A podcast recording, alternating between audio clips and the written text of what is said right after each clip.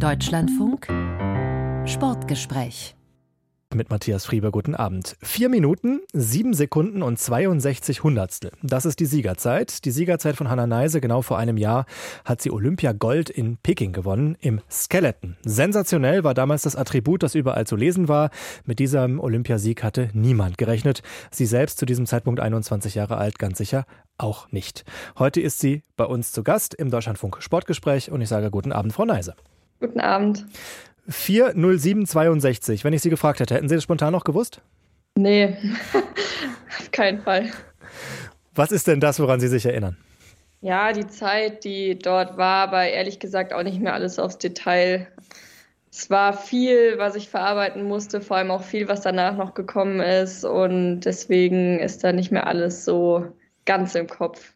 Wie oft denken Sie denn noch dran zurück an Peking und an Olympiagold? Oder wie oft haben Sie die Medaille in der Hand?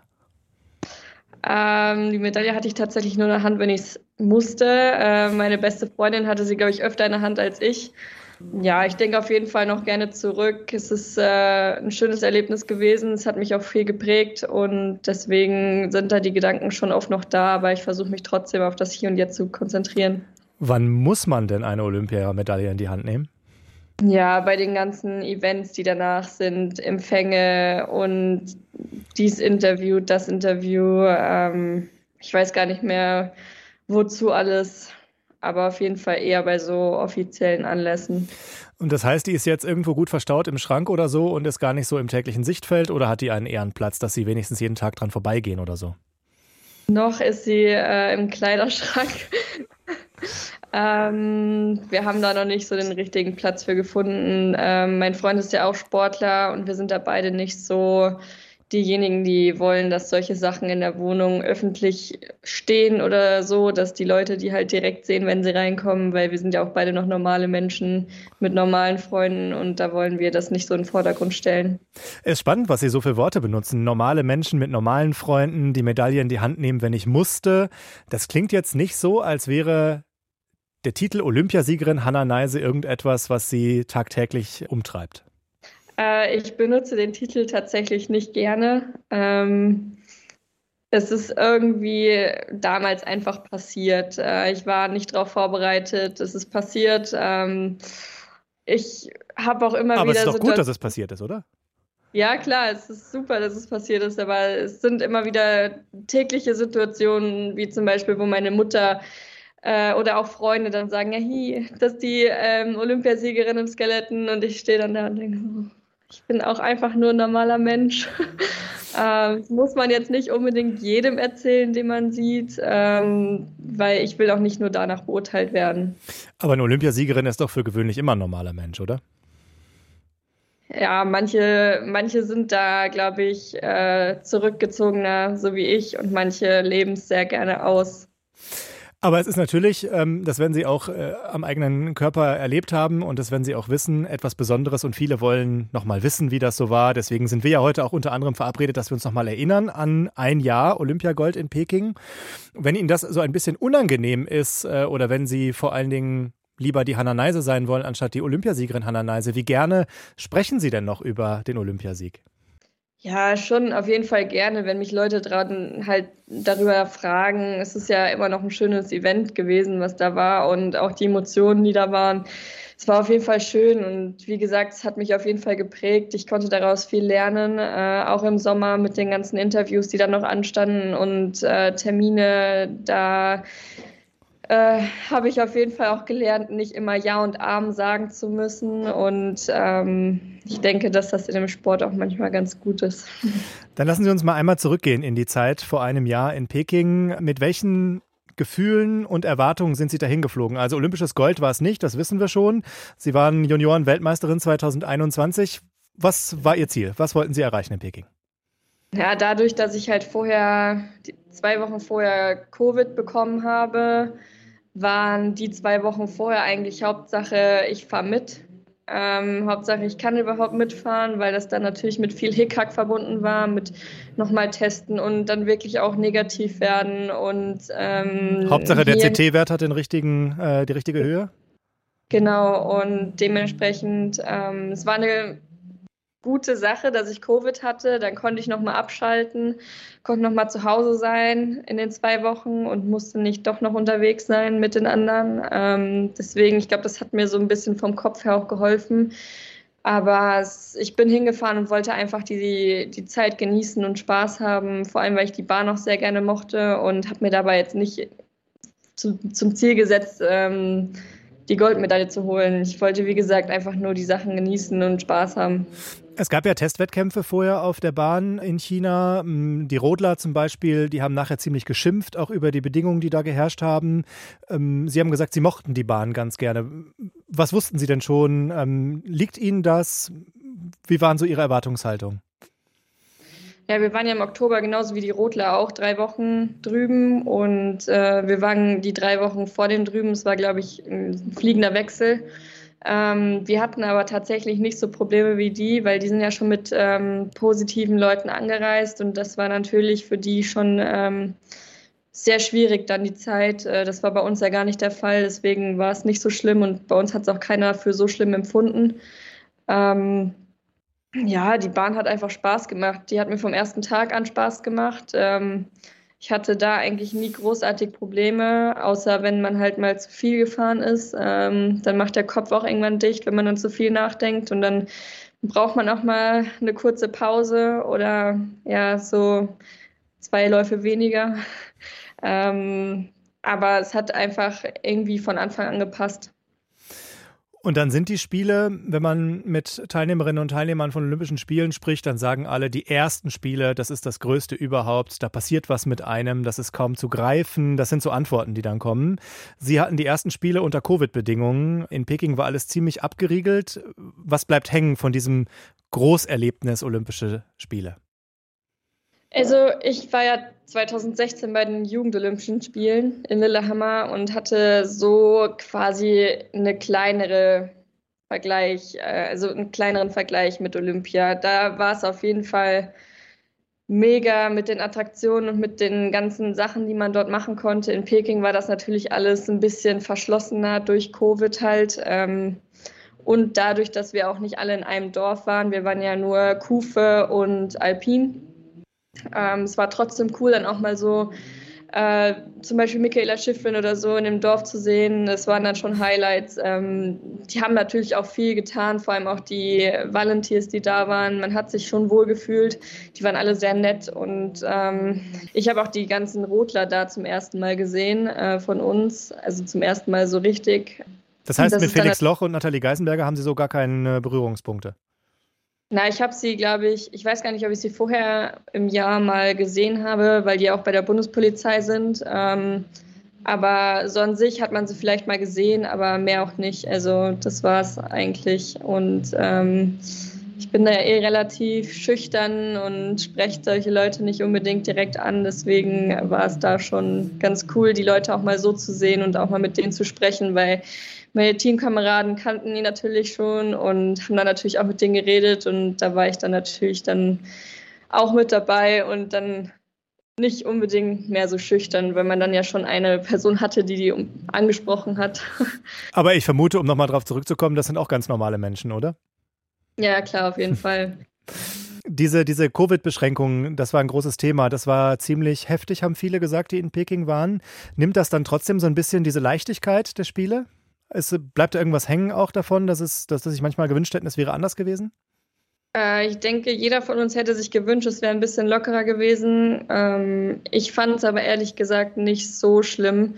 Ähm, ich fand die Saison vorher viel schlimmer, weil man sich viel mehr Gedanken drum gemacht hat und dadurch, dass ich halt Covid dann kurz vorher hatte, war das da eh dann kein Thema mehr für mich. Ähm, da war es dann einfach, ja, trägst halt eine Maske, machst jeden Tag deinen Test, aber ich habe mir da nicht mehr so Panik gemacht wie die ganze Saison vorher. Man hat halt immer im Kopf, scheiße, ich kann jetzt nicht mehr positiv werden, sonst gibt es ein richtiges Hickhack. Oh, ich, man weiß nicht, was passiert, weil es ja auch bei jedem anders ausgesehen hat, das äh, Covid und deswegen hatte man in der Saison eigentlich schon viel mehr Panik. Ähm, zumindest ich habe mir da viel mehr Panik gemacht als ähm, jetzt bei Olympia. Mm, lassen Sie uns mal auf das Rennen schauen. Also ich habe mir das nochmal äh, angeguckt, auch die Zeiten und die Läufe. Der erste Lauf, äh, am Ende ist es, wenn ich es richtig äh, gesehen habe, Rang 8. Sie haben drei Zehntel Rückstand. Das war, wenn man jetzt so von außen betrachtet, alles im Rahmen. Waren Sie damit total zufrieden und d'accord mit diesem ersten Lauf? Äh, ich glaube, das war der Lauf mit den meisten Fehlern. Äh, Fehler, die nicht hätten sein müssen, aber im Endeffekt auch nicht schlecht waren, weil ähm, ja, von Lauf 1 an zu dominieren und dann über Nacht den Platz 1 in sich zu halten und ähm, ja, dann nochmal einen ganzen Tag warten zu müssen, bis man dann wieder an den Start gehen kann. Das kannte ich vorher nur, nur von der WM in Altenberg. Ähm, ist eine schwierige Situation. Vor allem, wenn man dann, ich lag ja auf Platz zwei, ist äh, nicht so viel Druck wie auf Platz eins, aber trotzdem weiß man, es ist ein Podestplatz und der erste Tag war für mich relativ locker, weswegen wahrscheinlich auch im ersten Lauf so viele Fehler passiert sind.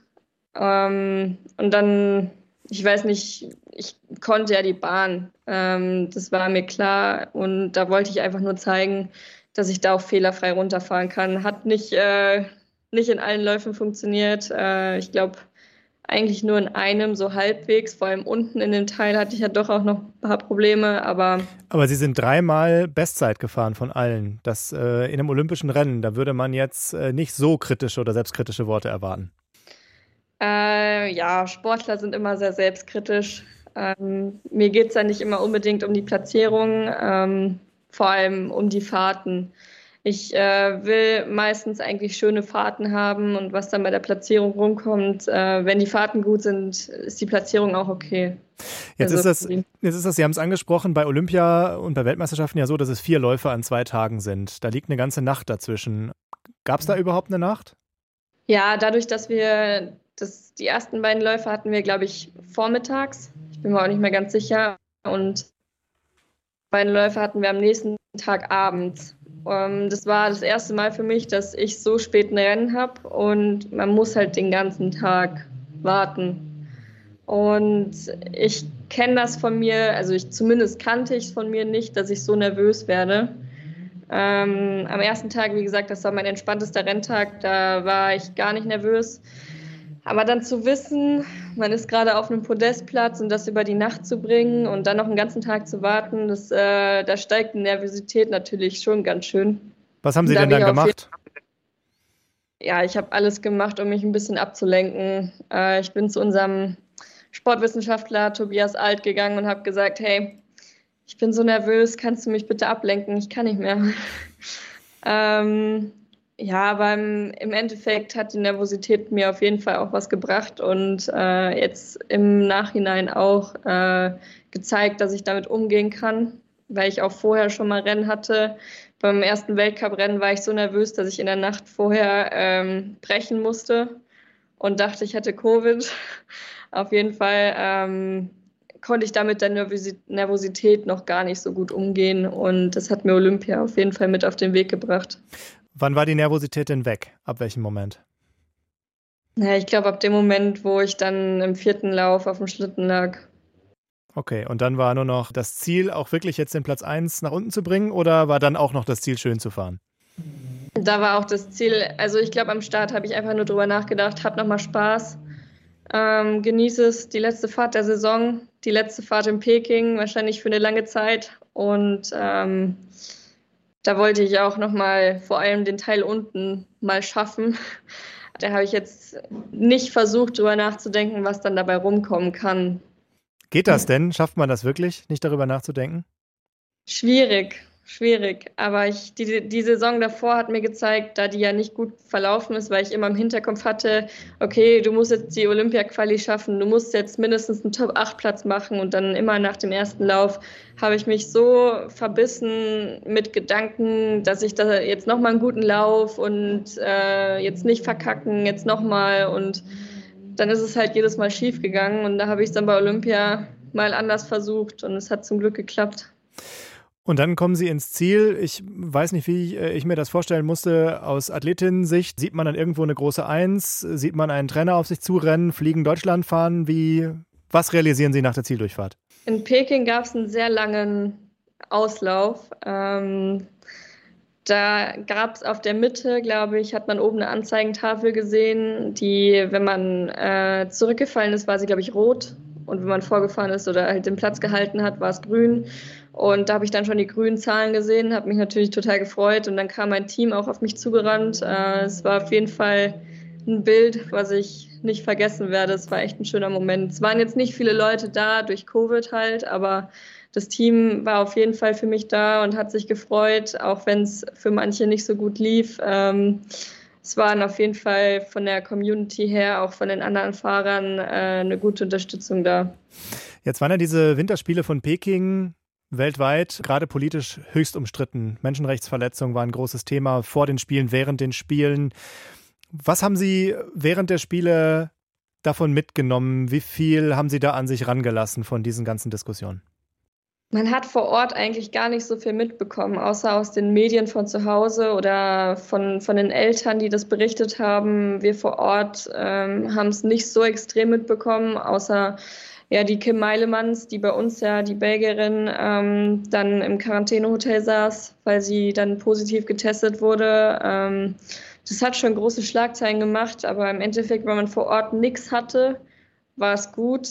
Ähm, klar, nicht so frei wie, wie normale Olympische Spiele, aber ich habe es alles nicht für so schlimm empfunden, wie es im Endeffekt dargestellt wurde. Aber ich denke, wenn man da andere Personen fragt, die da wirklich äh, in einem Quarantänehotel waren, die äh, würden das jetzt anders berichten.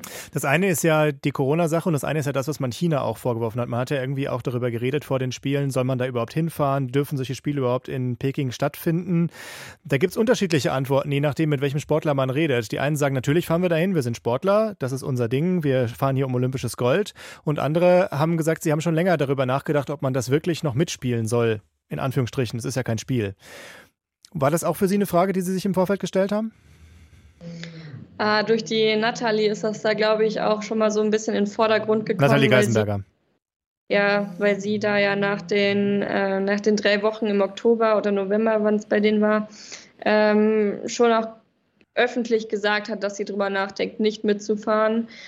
Aber ich habe mich halt so drauf gefreut, meine ersten Olympischen Spiele mitzufahren und äh, das da zu schaffen. Äh, ich denke, dass es da halt auch Unterschiede gibt, wenn, wenn Menschen schon so oft bei Olympia waren wie Nathalie oder Felix Loch, dann ähm, denkt man da wahrscheinlich anders drüber nach, als wenn es jetzt wirklich um die ersten Spiele geht. Das heißt, äh, das ist für Sie jetzt auch in der Rückschau kein Makel sozusagen, dass es ausgerechnet in Peking Gold für Sie war? Ähm, es war eine schöne Zeit. Äh, egal, wo es gewesen wäre, wäre es, denke ich, schön gewesen. Man hat eh nicht so viel mitbekommen von China, von Peking, weil wir alle nur im Dorf waren.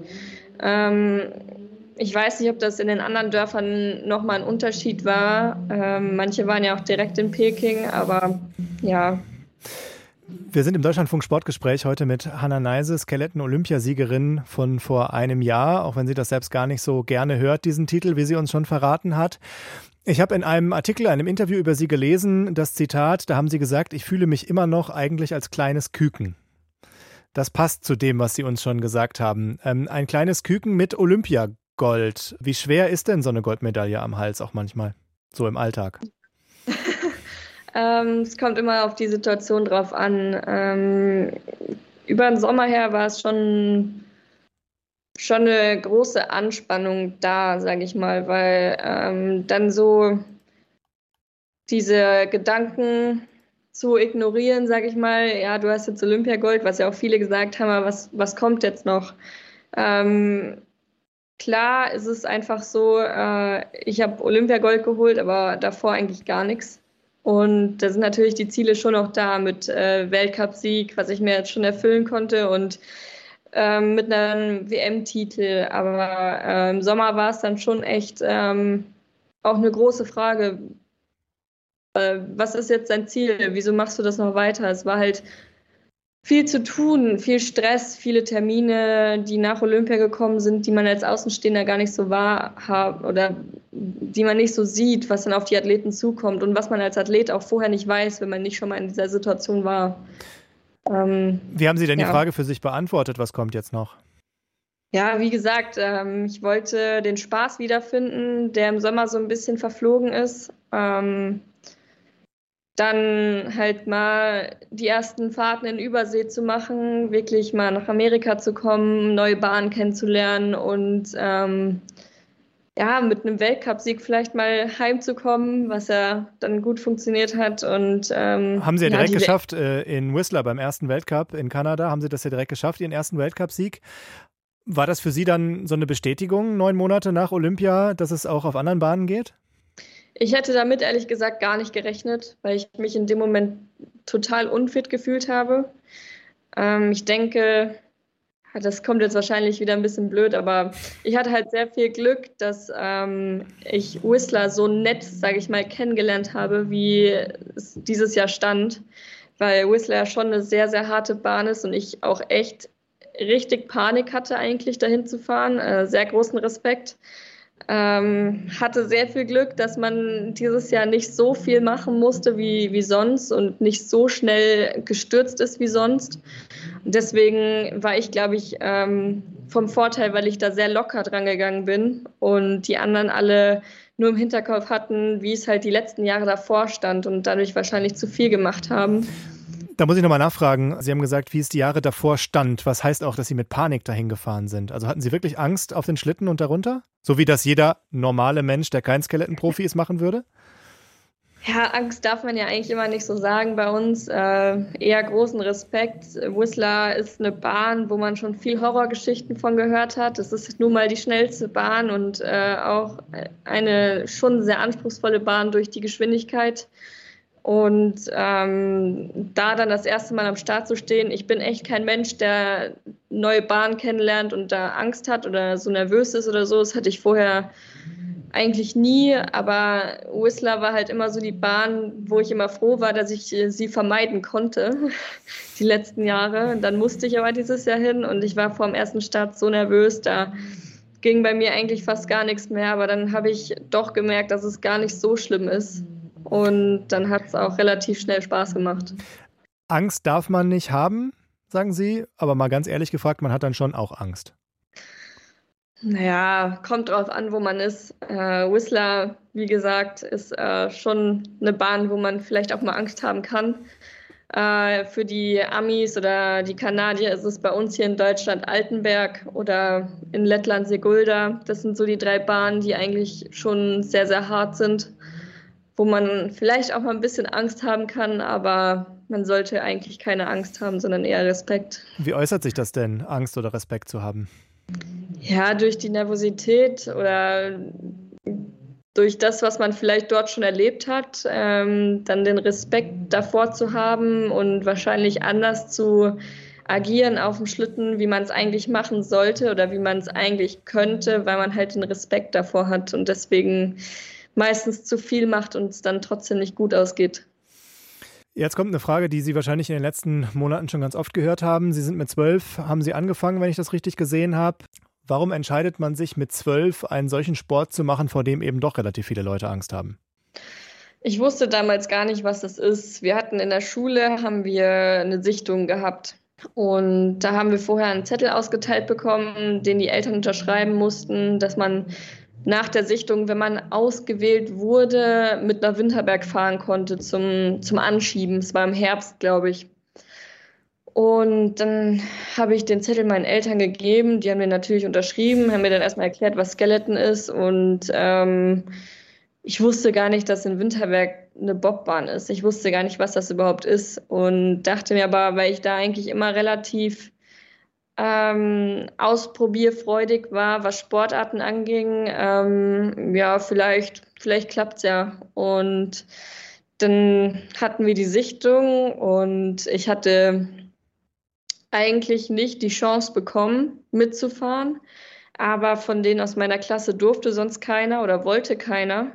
Und dann habe ich mich da so ein bisschen reingedrängt, weil in der Stunde danach, wo wir dann nach Winterberg gefahren sind, da hätte ich eigentlich Englischunterricht gehabt. Und da hätte ich eine Unterschrift vorzeigen müssen, die ich nicht hatte. Und da wollte ich mich dann vordrücken. Deswegen ist es eigentlich dazu gekommen, dass ich mitgefahren bin. Und dann hat es mir Spaß gemacht. Und dann dachte ich mir, komm, vielleicht wird es ja was. Also Olympiasiegerin wegen einer fehlenden Unterschrift. Ja. Ab wann war für Sie Skeleton mehr als nur ausprobieren? Na, es ging eigentlich schon relativ schnell. Ich hatte, dadurch, dass wir ein eigenes Pferd hatten, war ich immer mit Reiten beschäftigt. Ähm, es hat mir auch sehr viel Spaß gemacht, aber irgendwo habe ich auch relativ früh und schnell gemerkt, dass ich da eher so der Wettkampftyp bin. Und habe dann, glaube ich, mit 13 oder 14, ich bin mir gar nicht sicher, ähm, aber ich glaube, mit 13 habe ich dann irgendwann entschlossen äh, und habe gesagt, ich gebe Skeleton lieber die Chance als Reiten, weil es im Skeleton leichter ist, äh, durch die wenigere Konkurrenz halt äh, auch mal nach oben zu kommen und was anderes zu sehen, in die Weltspitze zu kommen und Reiten da ja doch ein bisschen schwieriger ist, das da alles hinzubekommen. Würden Sie es heute nochmal wieder anfangen? Jetzt in dem Alter wahrscheinlich nicht. ähm, ich bin eigentlich von, von mir selbst aus bin ich ein sehr, sehr schissiger Mensch. Ich habe vor allem, wo ich mir denke, da könnte ich mir wehtun, habe ich eigentlich sehr großen Respekt und ähm, würde es lieber nicht machen, als dass ich es mache und eigentlich auch vor Geschwindigkeiten, aber dadurch, dass ich halt mit zwölf angefangen habe, ist man da so reingewachsen. Und damals hat man, da, wenn man klein ist, macht man sich da nicht so die Gedanken drüber. Und je älter man wird, desto mehr Gedanken kommen natürlich. Ich habe mich dieses Jahr auch sehr oft gefragt, auch oft in Whistler, warum ich das eigentlich mache, warum ich mir das antue, aber im Endeffekt, wenn man reinwächst, dann ist es eine Sache, die für einen natürlich ist und nicht sowas ähm, Gefährliches oder Außergewöhnliches, weil man es ja schon so lange macht. Das heißt aber, wenn ich es richtig verstehe, Zweifel und äh, darüber nachdenken gehören auch auf jeden Fall zum Alltag dazu. Ja. Skeleton, Sie wussten damals, als Sie ausgewählt wurden oder dahin durften, gar nicht, was das für eine Sportart ist. Viele Menschen, glaube ich, wissen das bis heute immer noch nicht so richtig. Ich erzähle Ihnen mal, als ich ein paar Menschen erzählt habe, dass ich ein Sportgespräch machen werde mit der Olympiasiegerin Hanna Neise, war die meistgestellte Frage darauf, welche Sportart. Das ist also in vielen Kreisen noch gar, obwohl es erst ein Jahr her ist, gar nicht mehr so präsent. Geht Ihnen das auch manchmal so? Ja, klar, auf jeden Fall. Ähm, Skeleton ist halt eine Sportart, die gar nicht bekannt ist, aufgrund auch der schlechten oder gar nicht vorhandenen Sendezeiten. Und ähm, wenn es nicht ausgestrahlt wird, ist es trotzdem gesperrt, sodass man es auch nicht über die IBSF-Seite gucken kann, wo es eigentlich übertragen wird. Aber da ein Sender aus Deutschland die Rechte hat, äh, wird es immer gesperrt und somit nimmt man halt auch den Leuten, die das überhaupt gucken wollen, die Möglichkeit, es zu gucken. Von, von Verbandsseite aus wird es dann gesperrt, weil es eine Übertragung geben könnte? Nee, nicht vom Verband, von ZDF und ARD, weil die es ja übertragen, beziehungsweise die die Rechte haben und das halt dann ja meist nicht übertragen wird, weil wir halt zu schlechten Zeiten unsere Wettkämpfe haben, donnerstags und freitags. Ist halt blöd. Ähm, Skeleton ist halt so die Sportart, die Sportart vom, vom Kufensport, die am wenigsten Menschen eigentlich interessieren, was ich echt schade finde, weil es ist meiner Meinung nach schon eine sehr interessante Sportart. Und ähm, in Deutschland zählt halt meist nur Fußball und von den, von den Wintersportarten ist es halt viel Skispringen, Biathlon und Skialpin. Das sind so die Sportarten, die da eigentlich im Vordergrund stehen. Haben Sie eine Idee, wie man das ändern könnte oder beschäftigen Sie sich damit, äh, wie man mehr in die Öffentlichkeit kommt, mehr Präsenz auch für den Sport generieren kann?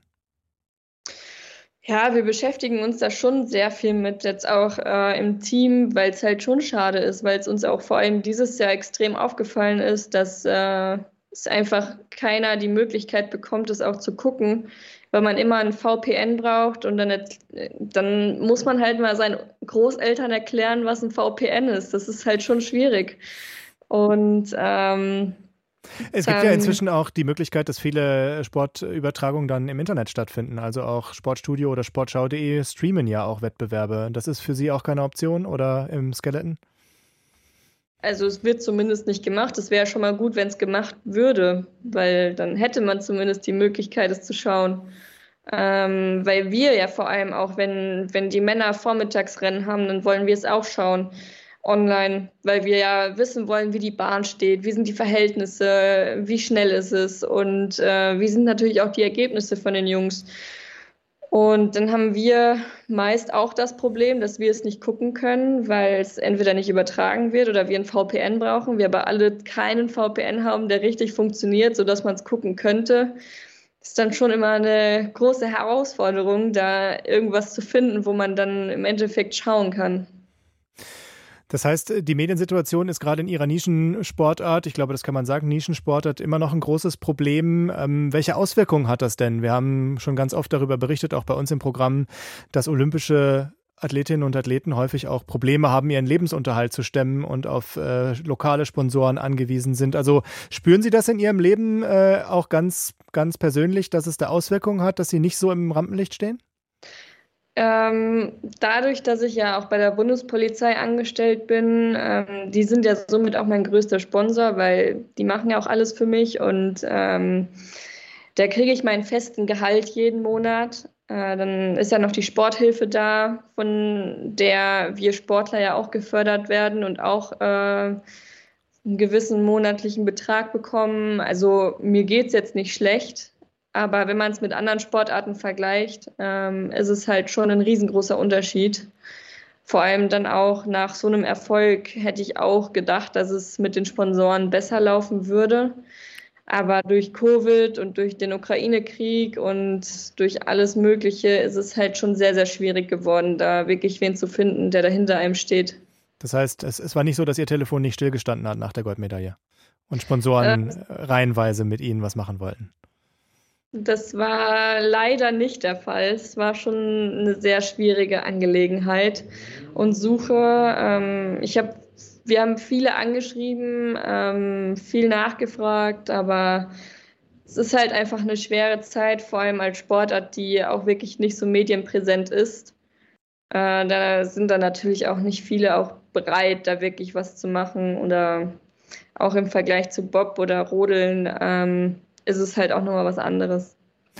Wie muss ich mir das eigentlich ganz plastisch vorstellen? Auf so einem Schlitten zu liegen, Kopf über die Eisbahn runterzufahren. Was sehen Sie?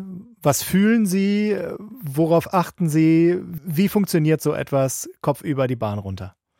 Ja, es fängt ja an mit dem Start. Wir haben ja dann immer eine Spur, wo unsere Kufe reingestellt wird und quasi eine Leit ein Leitfaden, wie ein Leitfaden am Anfang, so die ersten 30 bis 50 Meter. Und da laufen wir an, dann springen wir drauf und dann geht die Fahrt eigentlich erst los.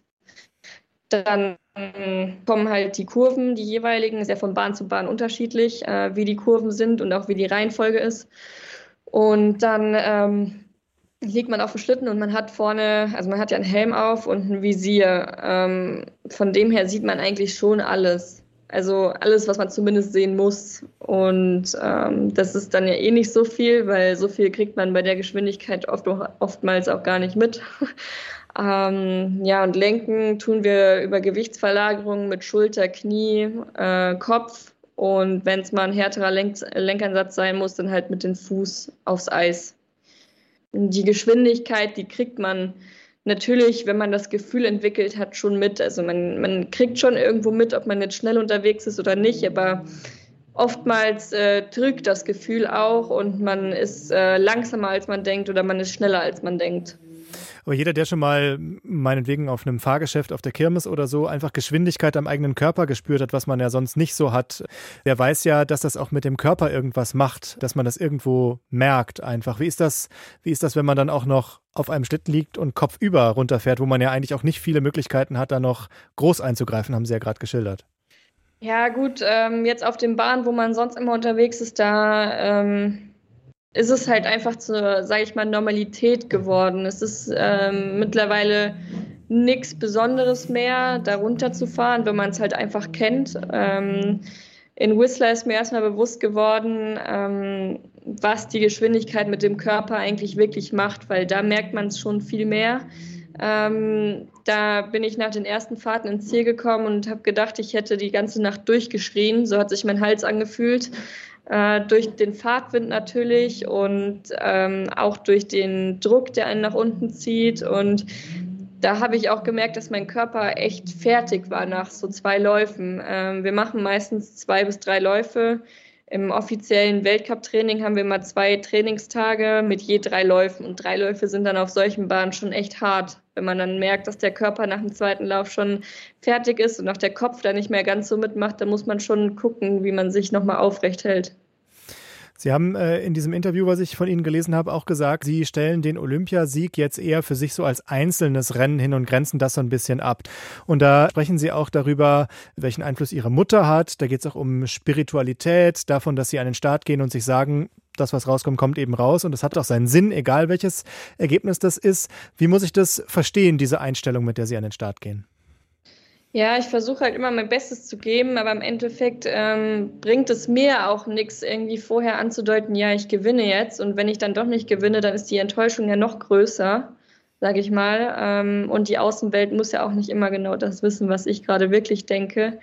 Ähm, aber im Endeffekt geht es mir wirklich einfach darum, ähm, Spaß zu haben, Erfahrung zu sammeln, vor allem jetzt auch nach dem Olympiasieg weil ich ja vorher bei den Weltcups auch nie wirklich gut war. Ich war nie auf dem Podest. Äh, ich kannte die Bahn in Nordamerika noch nicht und da fiel es mir dann auch schon echt schwer, dann dahin zu fahren und äh, überhaupt irgendeine Erwartungshaltung zu haben, weil ich gar nichts wusste. Ich ähm, bin da hingefahren und wusste eigentlich gar nichts. Ähm, wollte einfach das Beste daraus machen, hat dann vor allem auch auf allen Bahnen viel, viel besser geklappt, als ich es erwartet hätte. Und ähm, ich will dann auch nicht so großprotzig dahin gehen und in Interviews sagen, ja, ich ähm, fahre auf jeden Fall aufs Podest, äh, dann kriegt man es hinterher eh wieder zurück aufs Brot geschmiert, wenn es dann nicht der Fall ist. Und deswegen versuche ich da immer die Aussagen nicht so groß oder frech darzustellen, weil äh, im Endeffekt will ich auch immer noch bodenständig ankommen und will nicht, dass andere Sportler da denken oder andere Menschen denken, ich sei abgehoben, weil ich persönlich immer alles dafür gebe, dass es nicht so ist und jetzt ja auch die Vorbildfunktion da ist und ich anderen Athleten auch zeigen möchte, dass man nicht unbedingt nach so einem Sieg abheben muss, weil dadurch versaut man sich ja auch viel. Und ähm, da kann man auch ruhig mal bescheiden bleiben. Da war auch die Rede von, von etwas Spirituellem, etwas Spiritualität. Was hat das mit Skeleton zu tun? Ist das irgendwie auch eine Form von Glaube, die dahinter steht? Oder wie muss ich mir das vorstellen?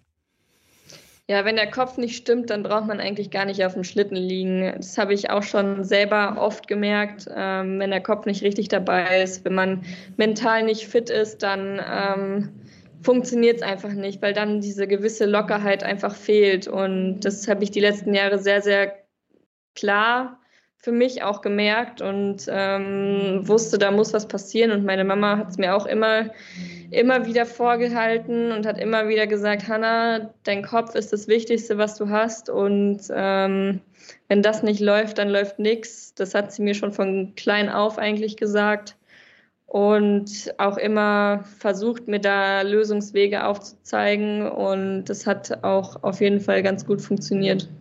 Der Saisonhöhepunkt in diesem Jahr war die Weltmeisterschaft in St. Moritz. Äh, auch eine besondere Bahn, weil Natureisbahn. Sie sind 15. geworden und ich habe Bilder gesehen, die Sie sehr enttäuscht mit Tränen im Gesicht gezeigt haben. Ist das auch eine, ein Ausweis für eine neue Anspruchshaltung, wenn man als Olympiasiegerin dann zu einer WM fährt? Klar hätte ich mir erhofft, dass es in St. Moritz äh, auf einer Bahn, die ich auch sehr mag, ähm, wo ich auch schon Juniorenweltmeisterin geworden bin, ähm, wo ich auch schon gezeigt habe im Weltcup, dass ich da fahren kann, ähm, dass es einfach besser läuft. Äh, ich bin aber von Anfang an dieses Jahr gar nicht zurechtgekommen. Äh, Kufentechnisch wusste ich nicht, was ich nehmen sollte hatte dann das Gefühl, ich habe das Falsche genommen. Dann kamen wahrscheinlich so viele Komponenten aufeinander, die im Kopf unterbewusst irgendwie da waren, wo ich dann wahrscheinlich festgegangen bin und dann hat es natürlich noch weniger funktioniert. Äh, es ist ein blödes Ergebnis in St. Moritz gewesen, aber im Endeffekt äh, bin ich 22, ich bin Mensch, da sind solche Ergebnisse auch mal möglich und ähm, da ist auf jeden Fall noch viel dran zu arbeiten. Aber St. Moritz hat mir auch viel mit auf den Weg gegeben, auch wenn es ein blödes Ereignis war. Ähm, hat es mir trotzdem gezeigt, dass ich auch trotz einem schlechten Ergebnis nicht alleine dastehe und mir trotzdem der Rücken gestärkt wird und auch vor allem die Community im Skeleton hat mir sehr, sehr viel mitgegeben. Die waren alle so nett zu mir. Ähm, klar kommen auch irgendwo im Internet dann mal dumme Sprüche. Aber das ist einfach der Fall, wenn man da so ein bisschen in der Öffentlichkeit steht. Äh, trotzdem fühle ich mich jetzt schon gestärkter, vor allem weil ich halt gemerkt habe, dass ich nicht alleine dastehe. Jetzt wollen Sie nicht großspurig sein, Sie wollen auch nicht so sehr über Ziele reden. Ich muss Sie aber zum Schluss trotzdem fragen, wenn man 22 ist und eben eine Goldmedaille schon im Schrank hängen hat, mit welchen Zielen gehen Sie denn dann in die nächsten Jahre, die jetzt anstehen? Mehr als einen Weltcupsieg holen, den Gesamtweltcupsieg gewinnen? Was sind so die ganz großen Langfristziele, die noch da sind?